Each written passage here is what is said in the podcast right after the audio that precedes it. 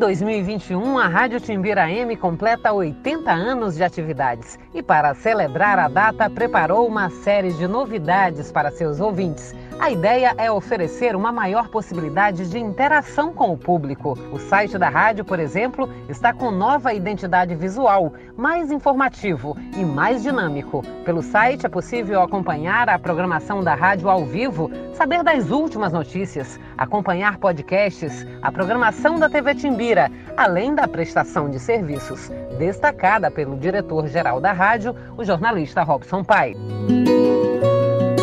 Também teremos a sessão de serviços voltadas para os programas sociais, as inscrições, os resultados de premiação, como por exemplo o programa Dose Premiada. Você vai poder acompanhar os resultados lá, resultados de vestibulares, oferta de concursos, de empregos, tudo você vai poder acompanhar nessa sessão de serviços que está muito legal no novo site da Rádio Timbira. Enfim, é mais uma ferramenta e o mesmo compromisso de sempre, com a qualidade da informação, com responsabilidade, com compromisso, fazendo sempre a melhor comunicação pública, a comunicação com ética e com muita construção de cidadania. O diretor de redes sociais da Rádio Timbira M, Leno Edroaldo, ressalta a funcionalidade do novo site e de todas as mídias da rádio.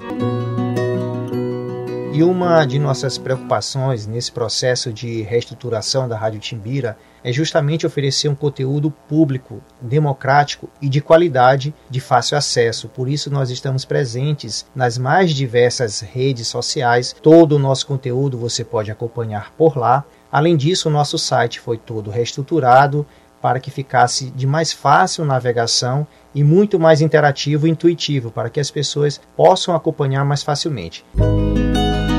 Para acessar, o endereço eletrônico é radiotimbira.ma.gov.br. De São Luís, Maria Espíndola.